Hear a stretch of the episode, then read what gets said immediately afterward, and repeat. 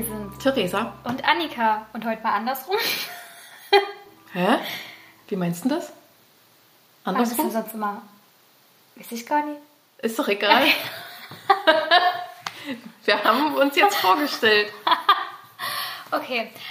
So, Theresa, jetzt haben wir uns eine Weile nie gesehen. Und habe ich mir Gedanken gemacht, was ist denn für dich auf Arbeit so die schwierigste Situation, in die du so kommen kannst? Das Schwierigste, was du dir vorstellen kannst, wo du schwer mit umgehen kannst, trotz Berufserfahrung und all dein Wissen, was du dir so angeeignet hast. Das ist, ähm, naja, also mir fällt da zwar was ein, aber ich würde das jetzt nicht als das Schwierigste äh, so bezeichnen. Ich, so, ein, so ein Ranking würde ich jetzt, oder ist schwer für mich jetzt so aufzumachen. Aber ähm, die, gestern hatte ich, nee, vorgestern, vorgestern ähm, in meinem Frühdienst, da war so eine Situation und die hat mich daran erinnert. Ich will nicht, dass mein Stuhl quietscht. die hat mich daran erinnert, ähm, dass ich wirklich, dass es wirklich eine Sache gibt, die nervt mich seit, also seitdem ich in der Ausbildung eigentlich bin und wo ich immer wieder an einen Punkt komme, den ich jetzt auch nicht entspannt sehen kann. Und zwar ähm, geht das auch in die Richtung Kommunikation mit den ärztlichen Kolleginnen. Und das wirst du bestimmt kennen. Und zwar, ähm, wenn du das Gefühl hast, ein Patient hat sich verschlechtert in seinem Allgemeinzustand. Und bei mir war es nur so, dass, dass der, der Patient, den ich hatte, der sollte entlassen werden eigentlich. Und äh, hab, also da ich ja nur auch wie du ja am Pool bin und ähm, die Patienten ja erstmal an dem Tag meistens im Dienst dann auch kennenlerne und erstmal den Ersteindruck da habe und nicht vom Vortag kenne, in dem Fall war das auch so, ähm, ich eigentlich gleich so, eine, so ein intuitives Gefühl hatte wie, nee, den kann ich irgendwie heute nicht guten Gewissens entlassen, weil der Patient über starke Ruhe des Pneu, also Atemnot, geklagt hat, äh, subfibrile Temperatur hatte. Also kurz vor Fieber. Erhöhte Dankeschön. Und, und allgemein, also das Gesamtbild von dem Menschen, der da im Bett lag, ich jetzt nicht so fand, dass äh, ja, der jetzt entlassen werden kann. Und da das gleich früh zu Dienstbeginn war und die ärztliche Kollegin auch gleich ge- auch mit da war oder zum Dienst auch gekommen ist, bin ich dorthin und habe das geschildert. Und das Erste, was man dann bekommt, ist kein Dialog, sondern ein Kontra. Naja, aber gestern, da saß, saß er noch am Tisch, da war doch nichts. Aber gestern ist Wie- ja nicht heute. Genau. Und das, das, diese Situation, die habe ich immer wieder. Und das haben auch andere Kollegen und Kolleginnen ja immer wieder. Man will einfach eine Rückmeldung geben und man braucht ja auch eine Entscheidung. Also ich meine, das ist ja jetzt nicht so, dass ich das aus Spaß mache oder sage, oh, jetzt ähm, würde ich gerne mal hier nochmal mit der Ärztin nochmal diskutieren über die Entlassung. Es geht auch nicht darum, dass ich diskutieren will, sondern dass ich sagen möchte, der Zustand hat sich verschlechtert. Ich habe kein gutes Gefühl dabei. Und ich kann das zwar verstehen, ähm, dass unsere ärztlichen Kolleginnen gerade wirklich auch Stress haben und auch nicht wissen, wie sie alles schaffen sollen. Das ist mir völlig bewusst. Aber ich hätte gern irgendwie das Vertrauen, dass ich die Erfahrung habe. Ich bin ja auch kein Anfänger mehr. Ich weiß halt einfach auch Lagen einzuschätzen und ähm, das Na, einmal, schon den Grund ja. hat, warum ich zu der Kollegin gegangen bin, dass die Ärztin dann zu mir sagt, eben, naja, ich war gerade drin und das kann nie sein. Und ähm, genau, das wollte ich sagen, das Schlimmste dabei ist, dass Patienten so bewertet werden in dem Sinne, naja, die ist ja immer ein sterbender Schwan. Oder die ist ja immer so. Oder die übertreibt ja meistens. Und ich will doch einfach nur, dass derjenige wenigstens mit mir mal ans Bett geht, selber schaut und dann kann er ja von mir aus derjenige sagen, nee, die entlassen wir trotzdem, weil, ähm, ja, so kenne ich die schon oder keine Ahnung, irgendwie, dass man zusammen nochmal ins Patientenbett geht. Also ich, in der Zeit, in der ich mit der ärztlichen Kollegin wirklich dann diskutiere, leider, was ich überhaupt nicht wollte, ähm, wären wir schon längst am Patientenbett gewesen. Und ich da wirklich in meinen Pro da habe ich wirklich ein Problem mit, das gebe ich auch zu. Und ich habe, ich war an dem Tag leider auch nicht so nett. Ich habe mich dann entschuldigt, ähm, aber also nicht für den Inhalt, sondern natürlich für die Art, weil ich gesagt habe, wisst ihr was, es nervt mich an, dass ich dir was rückmelden möchte, dass wir den Patienten eigentlich, eigentlich zusammen betreuen und ich bekomme nur zu hören, ne, das kann gar nicht sein. Und mhm. das finde ich super schwierig. Und also, weil du jetzt gefragt hast, es ist nicht das Schwierigste, mhm. aber es ist das, was ich die ganzen Jahre, eigentlich ja das Jahrzehnt, was ich jetzt arbeite, das zieht sich so halt durchzieht in jedem Fachbereich, muss man darum ja schon irgendwie kämpfen und zum Glück habe ich das Selbstbewusstsein, da auch nie locker zu lassen. Aber ich denke jetzt eben an meine, was weiß ich, Lernenden zum Beispiel oder an Berufsanfänger. Das, ich finde es schwierig. Also ich weiß nicht, wie es dir damit geht. Also gerade Berufsanfänger haben nie das Selbstbewusstsein zu diskutieren, so wie du es mhm. gemacht hast. Die würden halt nie in die Diskussion gehen. Da ist mhm. ja oft noch dieses, okay, Arzt hat gesagt oder Ärztin, ne? Mhm. Ähm, ich kenne das leider auch oft und es wird auch vielen Kolleginnen so gehen, ähm, dass man als Pflegekraft einfach derjenige ist oder diejenige, die den Patient im besten Fall mehr als acht Stunden betreut und ja mhm. über Tage manchmal auch ja. einfach ein Bild hat und ja ähm, progrediente Verschlechterungen sehen würde. Und dann finde ich es halt immer schade, man, man sagt denen das ja nicht, um was Böses zu wollen oder um die ärztliche Entscheidung der Entlassung ähm, in Frage nee, zu stellen, sondern man will ja mhm. mit denen interdisziplinär einfach arbeiten. Und da finde ich es halt, also ich fühle mich da immer in meiner Profession übelst angegriffen, weil die ja dann mein, meine Fachkompetenz in Frage stellen, meine Beobachtungsgabe, meine Einschätzung von äh, mhm. äh, Vitalzeichen zum Beispiel oder mhm. generell, du kannst ja auch auf die Haut gucken oder wie reagiert ja, der Patient, ne? Und dass das halt direkt ohne Nachfragen durch das Kontra, was mhm. sie dir geben, in Frage gestellt wurde, das mhm. ärgert mich halt auch ungemein. Mhm. Und mir geht es auch oft so, dass du dann mit denen in die Diskussion kommst und es halt selten ist dieses, also wenn man das jetzt mal runterbricht, zum Beispiel, Lernende kommen zu dir als Fachkraft mhm. und sagen, ich habe bei dem Patienten jetzt das und das gesehen. Ja. Und da sage ich zum Beispiel, ja, ich komme jetzt nochmal mit. Also ja, ich genau. würde halt auch nicht diskutieren und sagen, nee, also ich war doch vor zehn Minuten drin, da war noch Eben, nichts. Ne? genau. Und das Gleiche genau. kann ja der Arzt oder die ja. Ärztin mit dir ja auch machen. Also denke ich, klar, die haben zu tun und die können ja auch durchaus kommunizieren, du, ist es jetzt ein Notfall oder kann ich hier kurz noch den Brief oder das und das fertig schreiben und Na ich würde dann ne? kommen. Genau. Ähm, das fehlt mir halt auch und es ärgert mich, dass man sich immer rechtfertigen muss und sagen muss, hier, ich habe die und die Begründung, warum jetzt ich finde, dass der nicht mhm. entlassen werden kann. Ja. Ähm, und dann immer nur kommt, ja, wie du halt schon sagst, gestern war das halt nicht so. Dann ging aber halt auch 24 Stunden dazwischen. Zumal Patienten liegen in einem Krankenhaus. Also es hat ja auch einen Grund, warum sie im Krankenhaus liegen. Ja. Wahrscheinlich nicht, weil es denen so sonderlich gut geht. Ja. Also, man also das ist halt einfach, es ist Situation, gerade auf der Inneren, wo das jetzt nur passiert ist, beziehungsweise ja, ich glaube, da öfters stattfindet als auf einer Chirurgie. Jetzt. Ja, weil die innere das ist halt so sehr komplex, ja. da kann halt immer irgendwas passieren. Genau. Also da kann ja. der es ja einen Tag super gut gehen und einen anderen Tag, also ich habe es jetzt selber an mir gemerkt, mir geht's gut unter Schmerzmittel und einen anderen Tag habe ich Magenbeschwerden, ne? Und dann geht's mhm. dir wieder schlecht. Also mhm. Also so, das passiert ja in der Inneren mal schnell mhm. oder dann kriegst du neue Blutdruckmedikamente, das läuft drei Tage gut mhm. und am vierten Tag brichst du ein, weil dein Körper jetzt in gewissen Dosis angeschwemmt hat ja, und es genau. zu viel war. Genau. Und das ist ja nun mal unsere, also eigentlich unser, unser Bereich, ne? Wir machen ja die Patientenbeobachtung über ja. einen Zeitraum und ja, also das so, so also ich will natürlich nicht, ich fühle mich nicht in meiner Person ähm, irgendwie nee. geleugnet oder in der Art, das meine ich natürlich nicht, weil das natürlich auch immer so mein, meine Selbstreflexion noch mit einhergeht, wo ich mir denke, warum piekst mich das jetzt gerade so an? Aber es geht mir ja wirklich um den Menschen, den ich da betreue und ich kann das einfach nicht verantworten, wenn derjenige, wenn da wirklich was ist und den entlassen wir, ähm, dann haben wir jetzt, dann, also schon dieses, ich weiß nicht, ob ihr das ähm, in, in, eurem Haus auch habt, wir haben ja so einen Frühwarnscore. Äh, bevor jemand wirklich in eine Notlage, also ITS-Pflichtigkeit kommt, mhm. gibt es ja auch so eine Tabellenerhebung. Also das ist jetzt zwar in Zahlen bemessen, kann man sehen, wie man will, äh, macht ja auch viel aus, was sehe ich klinisch an dem Patienten, aber ähm, wenn wir selber den Eindruck haben, oh, irgendwie das ist ja auch das Thema Intuition. Da hatten wir ja auch ähm, die Studie genau, besprochen im Studium. Krass an die Vorlesungen denken, das genau. ist ja auch so ein. Also das ist ja voll, müsste man noch viel mehr beleuchten, was Intuition ja, ja auch ausmacht. Wir können, ja. wir können ja mal die Studie in die Shownotes noch hauen. Das finde ich ja, nämlich ganz interessant. Ist wahrscheinlich wirklich, also Bei Intuition, ich glaube da echt daran. Also es geht auch einher mit Berufserfahrung, was du erlebt hast. Ne? Das genau. Ist ja alles so. Na, das ist ja noch nicht mal, du musst ja nicht, also Glauben ist ja so das eine, ne? aber das ist ja wirklich auch äh, erforscht worden.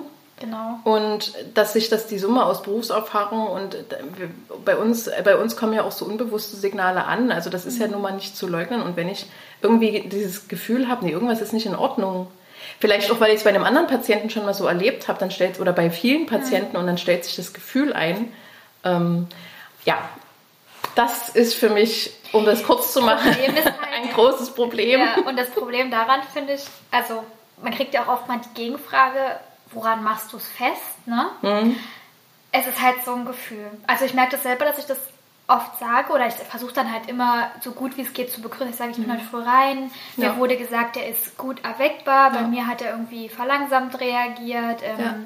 Versuche dann auch immer schon alles abzuchecken. Also hier, ob die Fieber haben, ob die Pupillen reagieren und so. Und du hast dann, das würde ich mal als positiver Effekt sagen, immer mehr so jüngere Ärzte. Also vielleicht liegt es auch wieder so an Generationssachen.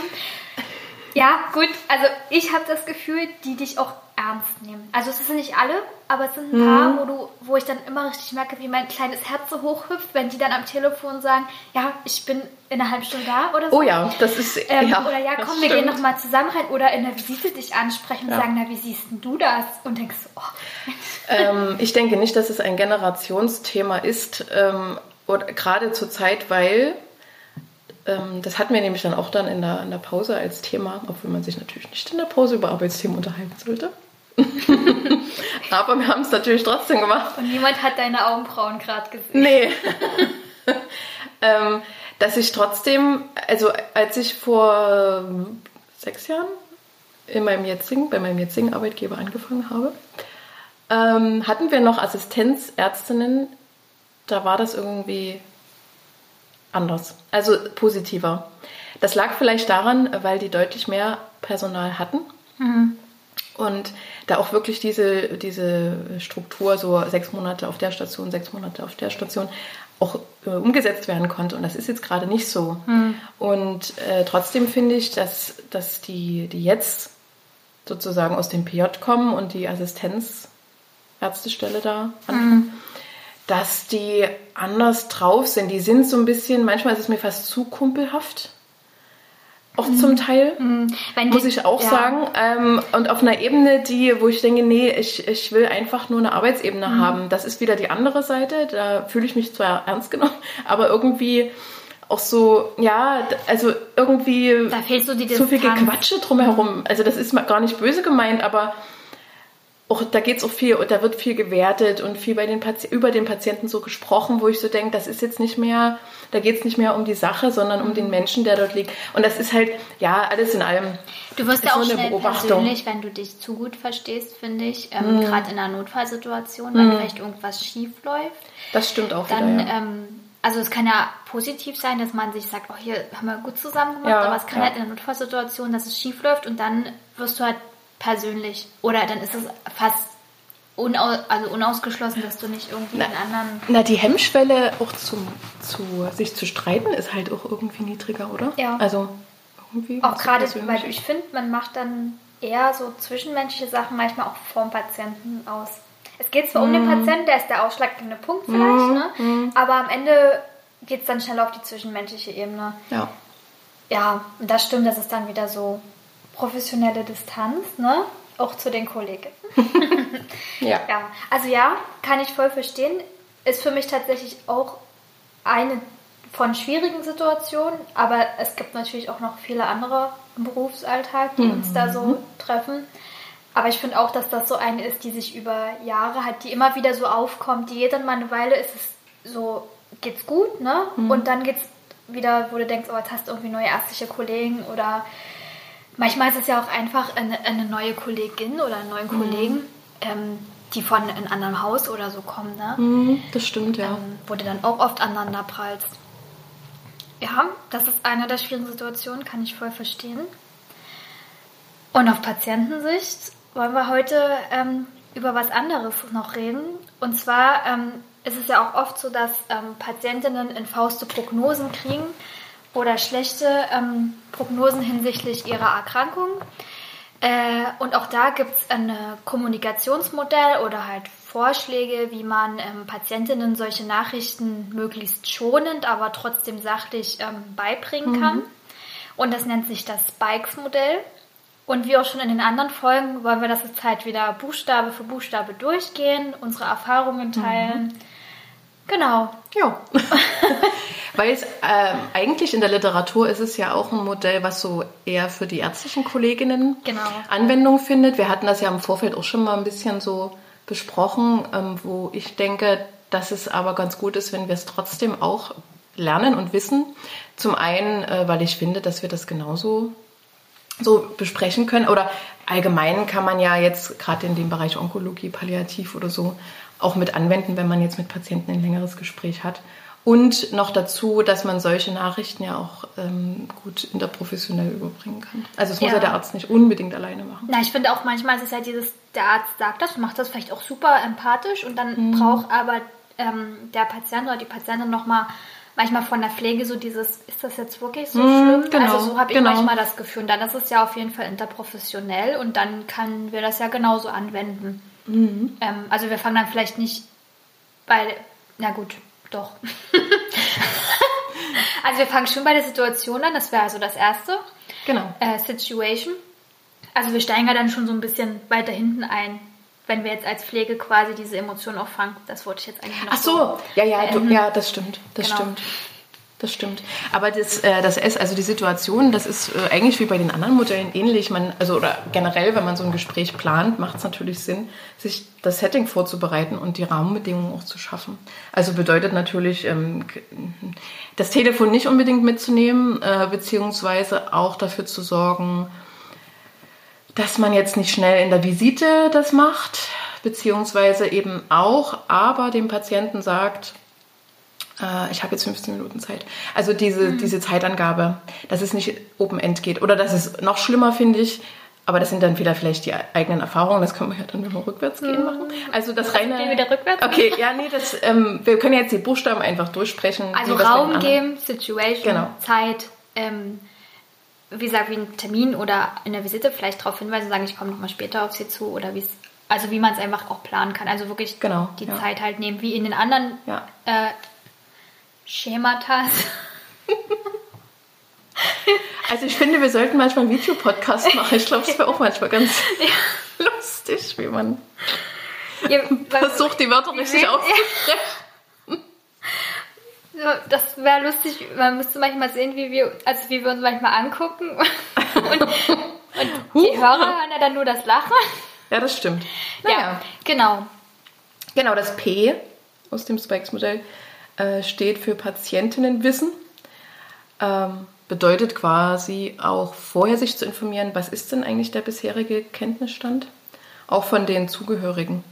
Also nicht nur vom Patienten oder der Patientin, sondern auch den Zugehörigen. Genau, also gerade bei ähm, chronischen Erkrankungen, äh, zum Beispiel finde ich typisch da COPD, wenn die Richtung Endstadium gehen, die wissen teilweise ja schon sehr viel über ihre das Erkrankung. Ne? Ja. Ja. Das heißt, du setzt ja nicht mehr am Anfang an, sondern sagst denen halt klipp und klar, sie kennen die Folgen, sie wissen, oder, oder, mein, oder man sagt halt, sie können sich ja vorstellen, mhm. dass es immer progredient schlechter wird. Mhm.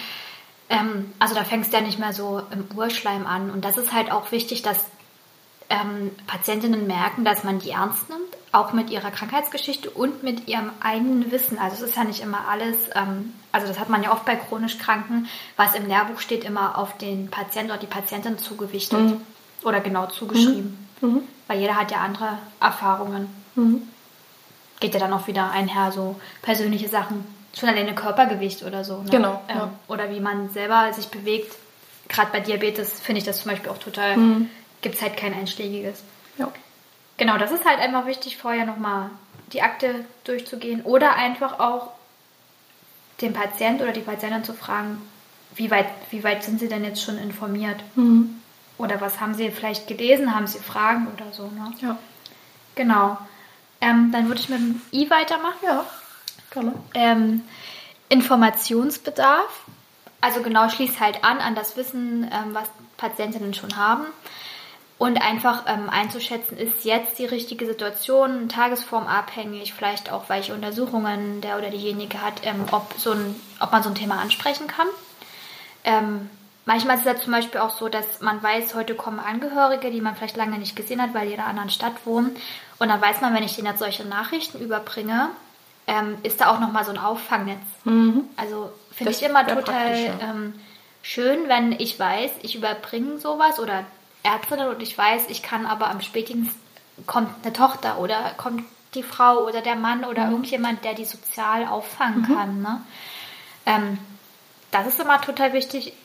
Die Frage, ja, sind Sie jetzt bereit? Ich habe eine schlechte Nachricht für Sie. Ich mal ganz schön, also das nee, ich jetzt auch nicht machen. Das sondern, macht man natürlich am besten ja, nicht so. Sondern, genau, also wirklich ein bisschen gucken, wie ist der drauf. Man merkt das ja auch, äh, ja. wenn man reingeht. Schon, finde ich, früh beim Guten Morgen. Manchmal, ich meine, es geht ja manchmal auch so, dass mhm. einfach nicht unser Tag ist. Ne? Und dann nimmt man solche Nachrichten natürlich nochmal doppelt gewichtig, noch schlechter auf. Ja.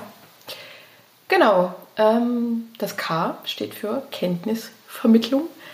Ähm, ja, ganz basal erstmal auch sich zu überlegen und dann das auch so umzusetzen, dass man die Diagnose oder die infauste Prognose, was bedeutet sehr ungünstige Prognose, also in dem Fall wahrscheinlich dann auch eher mit lebensbegrenzend äh, gemeint, wie man dem das auch laienhaft erklärt, wenn man jemanden vor sich hat, der eben nicht aus dem medizinischen Bereich ist.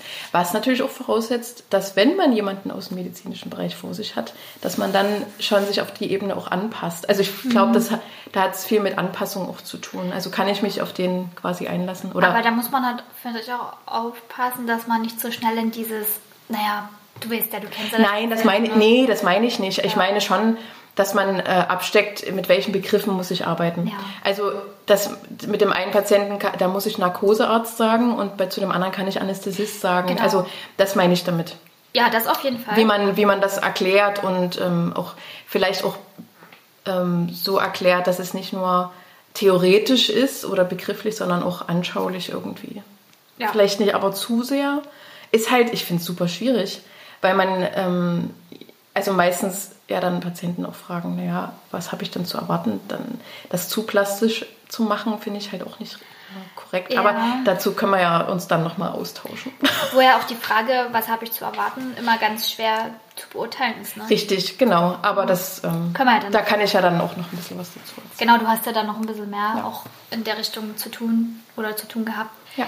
Genau, dann kommen wir zum E. Steht für Emotionen ähm, halt auf der Gefühlsebene ansprechen. Ähm, wirklich auch zu gucken, wie nimmt das derjenige auf, ähm, an Mimik, Gestik zu achten. Also ähm, man sieht das ja auch oft am Gesicht, ist derjenige schockiert. Ähm, Kannst du weiterreden? So, Achso.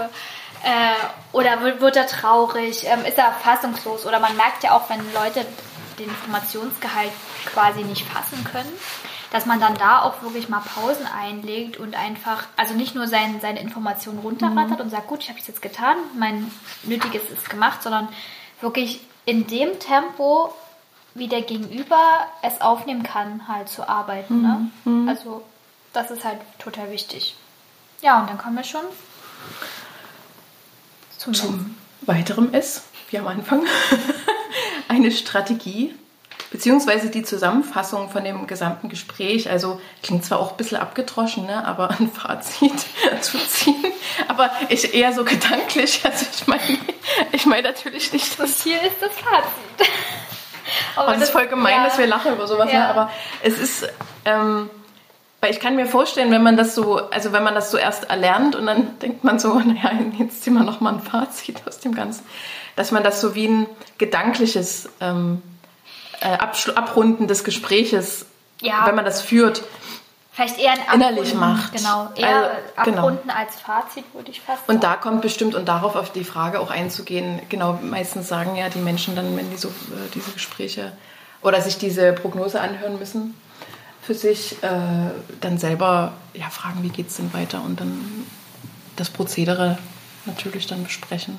Also welche Möglichkeiten man hat. Genau, also es ist ja kein, genau, es ist ja kein Monolog, das ist mhm. halt das mhm. Wichtige und daher kann man das im Endeffekt gar nicht so, also schon so ein bisschen abarbeiten, aber im Endeffekt, es ist halt kein Monolog, sondern es werden immer Zwischenfragen kommen und Mhm, in solchen ja. Situationen würde ich persönlich auch immer Zwischenfragen zulassen, um halt im Tempo zu bleiben. Mhm. Weil sonst wird man schnell dieses, du willst Ja. zu viele Informationen zu überschwänglich? Ja, ja, ja, ja, ich weiß.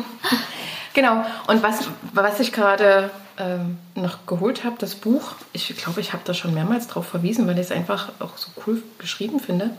Ähm, und zwar von der Bettina Hitzer, Krebs fühlen.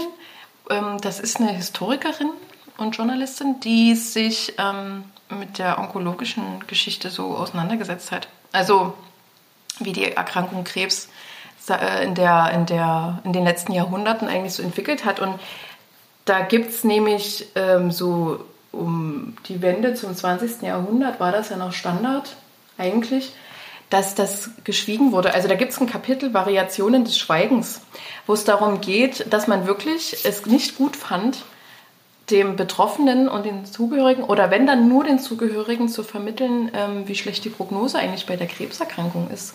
Weil mit, der, mit dem Hintergedanken, äh, so, ja, so ein bisschen psychosomatisch gedacht, wenn ich demjenigen sage, wie schlecht es um ihn steht, dann fördere ich das ja noch. Dann gibt er sich auf. Richtig, genau. Also dass, dass man sozusagen den Umgang mit der Erkrankung erschwert.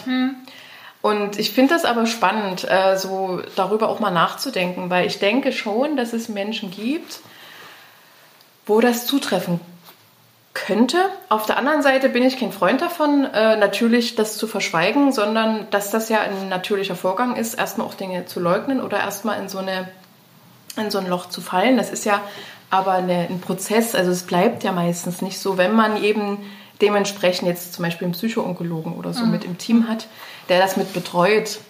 Und ich glaube eher, das, was sie so beschreibt, mit dem, dass man das verschwiegen hat und dann, das war ja diese Unsicherheit, weil da war ja Psychotherapie oder so jetzt auch noch in den Anfängen eigentlich. Und ja auch, also hat ja jetzt schon so lange gedauert, bis das so als, sag ich mal, normal angesehen Genau. worden ist, dass das halt dazugehört, Genau, dass ja. also Psyche und Körper zusammengehören. no. Also es, hat ja, es ist ja jetzt immer noch so ein Mhm. schwieriges Thema, also schon viel, viel offener, aber selbst in der heutigen Zeit. Und da kann ich mir schon vorstellen, dass man das verschwiegen hat, eben um diese ganzen psychischen Sachen gar nicht erst hervorzuholen. Ne? Mhm, Genau. Und das äh, eben die Unsicherheit, wie man damit denn umgehen soll, als, als Mediziner, also als Mediziner, ja. Oder ähm, ja, die, die Kollegen sozusagen, die dann den betreuen, dann lieber verschweigen und den so lassen. In, ich nenne es jetzt mal Naivität über seine Erkrankung. Oder vielleicht gar nicht wissen, dass er so eine Erkrankung hat. Ist halt, ja, ich würde es ja auch nicht so schwarz-weiß sehen. Aber ich denke schon, ähm, dass ich habe das ja nur trotzdem auch oft erlebt, wo ich im Hospiz gearbeitet habe. Da gab es ja selbst die Situation, dass die Angehörigen oder Zugehörigen auch gesagt haben und darum gebeten haben, sagt demjenigen bloß nicht, dass er in einem Hospiz liegt. Aber ich kenne auch die andere Seite, dass der Erkrankte oder die Erkrankte ähm, das wusste und das vor der Familie bewusst Ja, verschwiegen hat, gibt- um ja, quasi der Familie nicht das aufzubürgen. Ja. Also da gibt es ja. Ja. wie du sagst, man kann das gar nicht schwarz-weiß sehen, da gibt es so viele Facetten, Mhm. wie man damit umgehen kann. Ja. Genau, und ähm, wenn wir jetzt nochmal kurz über persönliche Erfahrungen uns austauschen. Bei dem Zusammenfassen, also bei dem Strategie und Zusammenfassung in dem Modell, das weitere Vorgehen, da habe ich vorhin noch gedacht, da kommt es total drauf an, welcher Fachbereich macht es.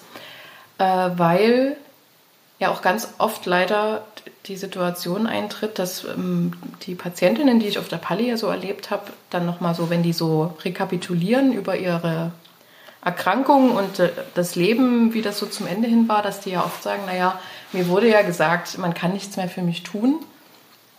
Äh, Mir wurde zwar gesagt, wie schlimm es um mich steht, aber damit war das auch erledigt und mir wurden gar keine Perspektiven so aufgezeigt. Und ich finde, das ist ein Punkt mit dieser, ja, die, der Ausblick sozusagen, dass der schon noch nicht überall da ist. So im Hinterkopf, was man dem Patienten eben sagen kann. Also ich meine, die Hoffnung, dass das auf Heilung, das ist natürlich dann nicht mehr da, aber die kann man ja anders ausrichten. Und das ist halt ganz oft so, dass da geht es wieder um die Aufklärungsarbeit, was ja palliativ Medizin mhm. bedeutet und Palliativpflege. Und da merkt man es dann wieder an dem Schnittpunkt. Da haben halt, also da zähle ich mich auch dazu, dass es für mich halt auch so ein schwieriges Fachgebiet, wenn man damit keine Berührungspunkte mhm. hat oder wenig mhm. Erfahrung und Berührungspunkte.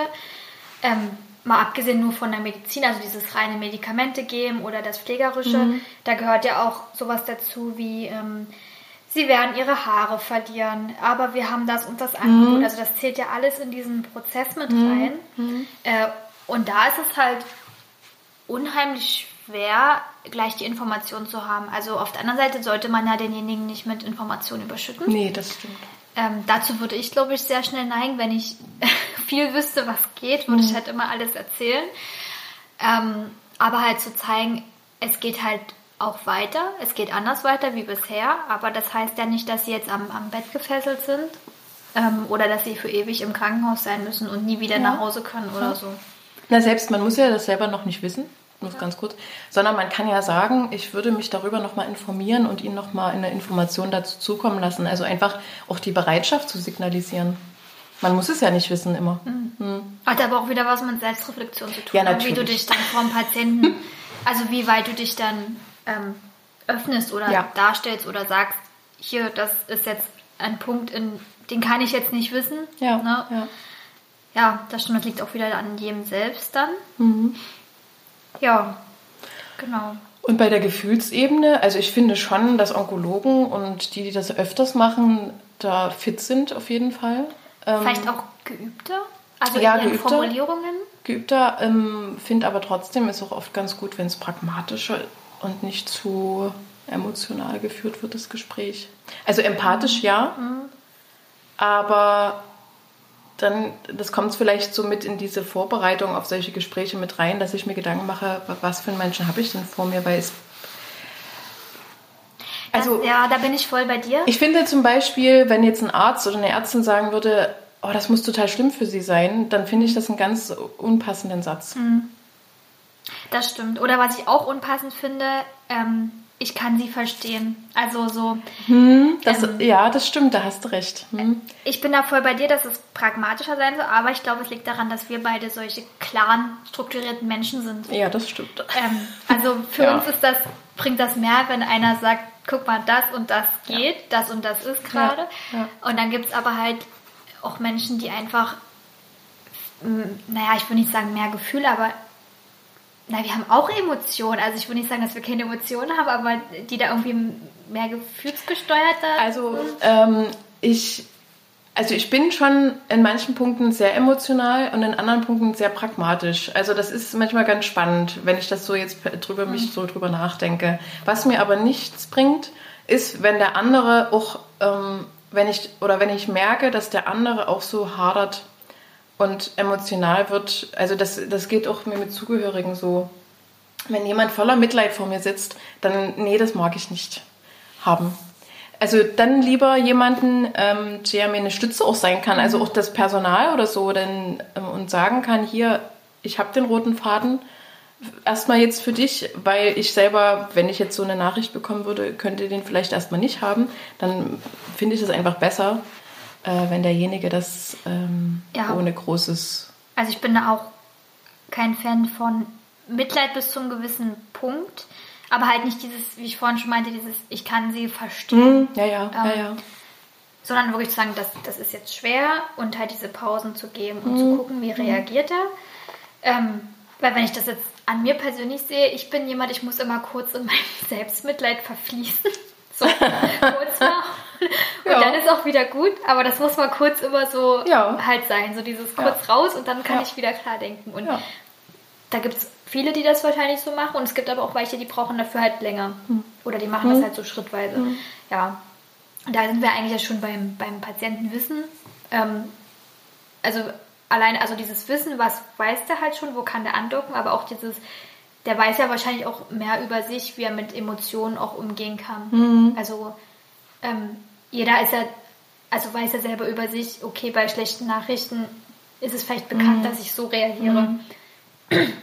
Ja, und bei der äh, Kenntnisvermittlung oder Wissensvermittlung bei dem Gespräch, ich denke, man, und das ist, glaube ich, uns allen auch völlig klar, das nochmal so zu sagen, dass aber auch in solchen Gesprächen sehr wenig Inhalt ähm, behalten wird vom Betroffenen. Dass der wahrscheinlich im Nachgang und deswegen ja wir auch die Nachbetreuung psychosozial oder mhm. irgendeiner anderen Art und Weise machen können und sollten. Und nochmal ein Nachgespräch ähm, nötig sein wird, weil derjenige wird wahrscheinlich eben fragen, was hat er jetzt nochmal erzählt? Das ist halt auch die Frage, wie viel Informationswissen packst du mhm. rein, als dass du mhm. einfach auf dieser Emotionsebene bleibst. Ja. ja. Und vielleicht jetzt nicht nur bei der Diagnose, aber gar nicht so viel drumherum. Also mhm. dieses Ausschweifen, wie es so mhm. vorgeht, weil wenn das halt sage ich mal, nicht behalten werden kann, mhm. ist es ja dann auch Zeit, die man hätte anders nutzen können. Ne? Ja, also das, ja, das sind die, die Patienten oder so oder, oder auch in der Krisenintervention. Das ist ja ähnlich, wenn die Polizei jetzt die Todesnachricht überbringen muss. Das ist ja oft so, dass die dann sagen, können Sie es mir nochmal erklären? Ich habe es jetzt irgendwie, kommt es nicht an. Mhm. Oder was hat er jetzt gemeint? Was ist Kripo? Jetzt mhm. zum Beispiel, ähm, warum muss ich jetzt hier warten, bis ich zu, bis zum, bis ich zu meinem Verstorbenen kann, jetzt bei mhm. der im häuslichen Bereich oder so. Mhm. Das äh, dahingehend, das im Hinterkopf eben auch zu haben. Ist ja aber halt auch eine Schutzfunktion ja, des Körpers. Klar. Ne? Also mhm, ist ja genau. eigentlich, habe ich mich letztens erst drüber belesen, voll interessant, was unser Körper mit uns so macht, um uns vor solchen Traumata ja, zu schützen. Auf jeden ne? Fall, ja. Und ähm, wie lange, wie viele Jahre der das ja auch ähm, einfach so unter buttern kann. also, also gedeckelt so, hat, hm, genau, das stimmt. Ähm, ja. Also auch voll interessant, da mhm. äh, in die Psyche reinzugehen. Mhm. Also echt so ein Wunderwerk, finde ich. Mhm, total, ja, ja. Ähm, wie dann, man merkt das ja dann auch, wie Leute dann jahrelang weitermachen können, wo, wo immer andere denken, Mensch, die muss doch der oder die muss doch total fertig mhm. sein. Ne? Und ja, sehe ich genauso. Oder das finde ich halt auch total spannend, dass das und dass so viel noch ähm, zum Glück eigentlich. Ich fände es jetzt, glaube ich, auch nie so gut, wenn man alles wüsste, was so in meinem Gehirn hm? Ich glaube, da würde keiner von uns mehr ruhig schlafen. Nee. äh, ja. Genau. Was ja. haben wir noch? Informationsbedarf. Was, was für Informationen oder beziehungsweise Einschätzungen, ob Patienten bereit sind, die Nachricht aufzunehmen. Ja, da habe ich auch die Erfahrung gemacht, leider eben, dass es oft auch zu Visitenzeit dann eben mal schnell gemacht wurde. Oder weil es machen muss. vorbereitet, wenn die nachmittags so. noch hm. mal kurz vor Dienstende reinkommen. Hm. Ach, wir haben ja hier noch was, das muss erledigt werden so. Hm. Ist halt nicht schön. Kann ich aber auch manchmal auch die Kolleginnen einfach nachvollziehen, dass es in, in Dienst leider oft so ist, dass man die Zeit sich gar nicht so einräumen kann. Leider, ja, ne? Ja. Ähm, und schöner wäre es, also das wäre für mich auch so die Optimalsituation, sich dann wirklich in der professionell in einen Pfleger oder eine Pflegekraft mitzunehmen, ähm, mhm. die vielleicht in dem Moment, wo der Arzt rausgeht, einfach nochmal kurz da ist. Mhm. Weil es ist ja auch manchmal dieses, man geht rein, babababab, erzählt das und dann gehen mhm. alle wieder raus und mhm. sitzt, sitzen Patienten dann da mhm. und sind mit sich allein. Ja, weil ich auch gerade dachte, das ist zwar jetzt nicht so eine schlechte Nachricht in dem Sinne, aber ich würde das Modell gut finden, äh, als, als Hilfe oder als Hilfsstellung oder so. Weil unsere ärztlichen Kolleginnen, die tun sich unheimlich schwer ähm, zu fragen, ob jemand reanimiert werden möchte oder nicht. Mhm. Und da finde ich, also das dachte ich gerade auch, dass sowas ja, das wird immer so, so weggeschoben und dann weiß man nicht, muss ich jetzt ist? reanimieren oder nicht und ich würde es aber gerne wissen. Ähm, im Idealfall hat es der Patient ja selber schon kommuniziert, aber selbst dann wird manchmal noch so gehadert. Und mhm. diese Aufklärungsarbeit, ich finde, da gibt es auf jeden Fall Lücken. Ja, die Patienten so aufzuklären, dass sie das wirklich für sich entscheiden können.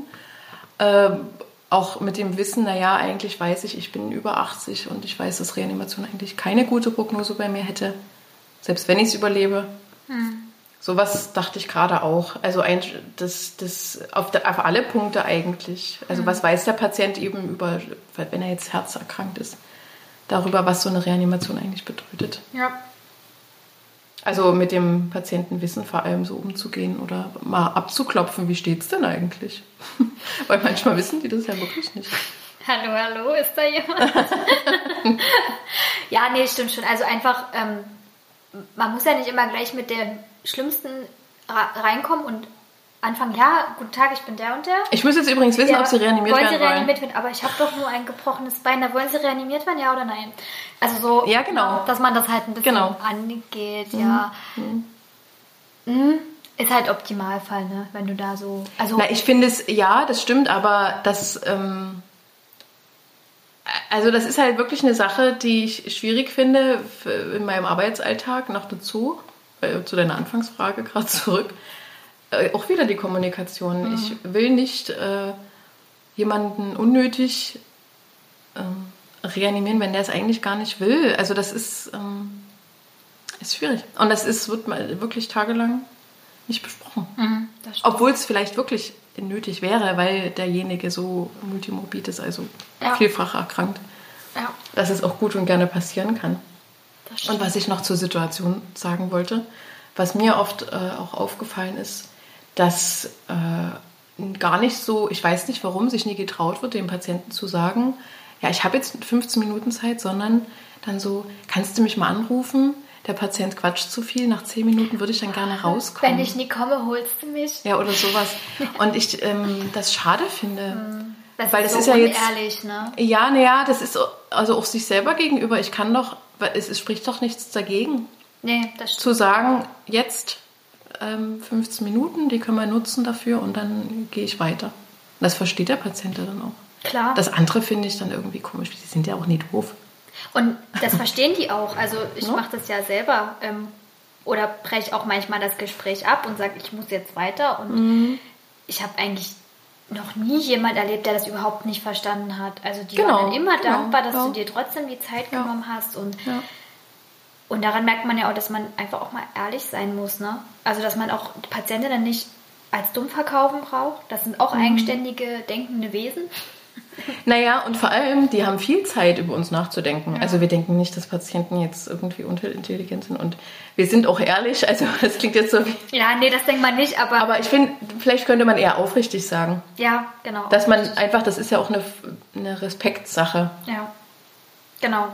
Und ich weiß, dass das schwierig ist mit Patientinnen, die viel reden, aber das, ja, einfach auch zu kommunizieren, das finde ich halt doch wichtig, dass man jetzt sagen, hä? Kennst du den Schweigefuchs? Den Schweigefuchs, ja, den kenne ich. Aber machst du das bei Patienten? Nee. Aber das, das ist mir gerade eine Sache. Der Kennst du Schweigefuchs. den Schweigefuchs? Nee, das mache ich nicht, das ist wirklich. Nee, das, ähm, ja, ist mir nur stimmt. gerade so eingefallen, wenn jemand so in so einem, in der Plauderei ist. Ähm, also man macht das, glaube ich, vielleicht bei Kindern eher mal. Echt? Weiß ich nicht. Weiß ich nicht. Ähm, dass man dann einfach mal.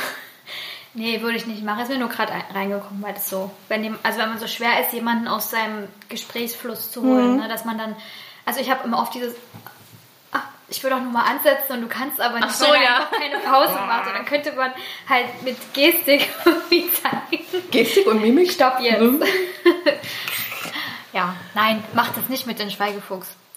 Das, Macht's bei euren Kollegen. Ja, da könnte das vielleicht machen, ja. ja, genau, also das einfach dazu, ich glaube, das kann man auch noch in jegliche Richtungen ausbreiten. Kommt immer auch auf den Charakter von allen an, finde ich, ja. wie derjenige umgeht. Aber das macht's ja auch so spannend. Genau, und jetzt, ähm, also wir waren jetzt schon beim Patientenwissen, ne? Wir sind eigentlich schon Durch, genau. durch. Also ja, da wäre jetzt eigentlich nur die Situation, was wir vorhin halt meinen, dass es jetzt nicht irgendwie auf dem Gang passieren sollte. Genau, ja. ähm, schon am besten ein extra Raum. Wichtig, finde ich immer, macht man auch zu selten, wenn Patienten mit, mit Patientinnen im Zimmer liegen, rausschicken oder mit dem Patient rausgehen. Also Mhm, selbst ja, Visite, das das stimmt, ist halt alles stimmt. Datenschutz Das stimmt, ja.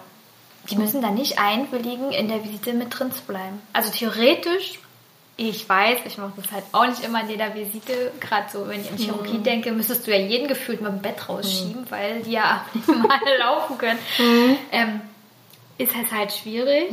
Auf der anderen Seite merkt man ja auch oft, dass die Patientinnen auch gar keinen Kopf haben für das, was im Nachbarbett passiert. Also ja, das stimmt.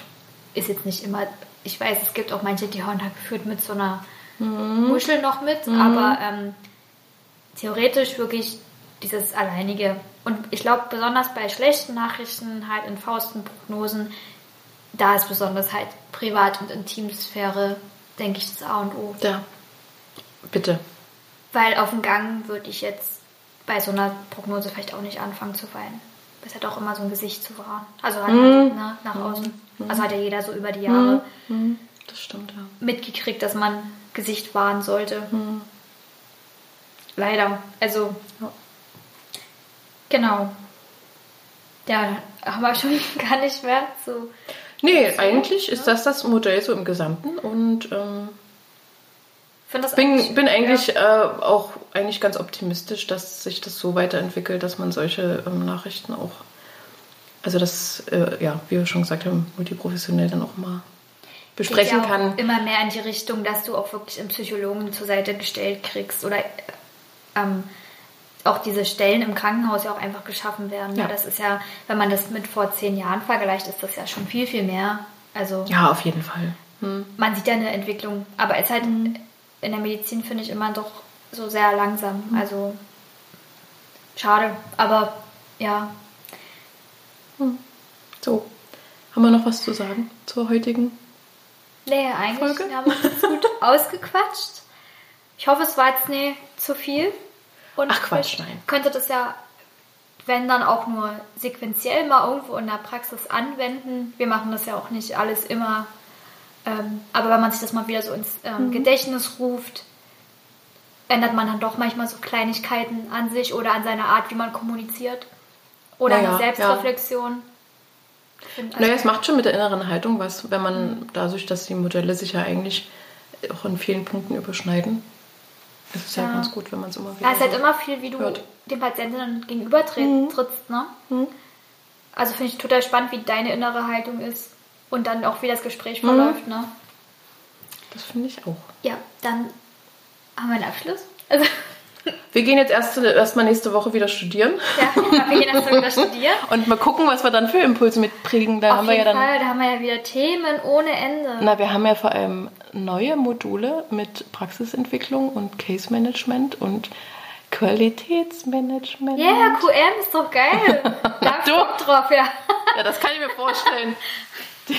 Da freue ich mich schon richtig drauf. Oberschwester Annika QM. Nee, so nicht. Aber nee, da freue ich mich schon drauf. Da, da habe ich mich, da dachte ich, ja, ja, cool, jetzt, jetzt wird's interessant. Okay, na dann. Ja. Ähm, Also bis bald. Und, Und wir, Tag. wir ja keinen Abschiedsgruß, sollten wir uns vielleicht auch mal überlegen. Nö, wir hatten letztens Tschö mit Ö, aber so ein bisschen ausgelatscht. Ne? Ja, das ist so ausgelatscht. Dann wünschen wir euch einfach einen schönen Tag. Bei uns scheint die Sonne. Ja, tschüss. Tschüss.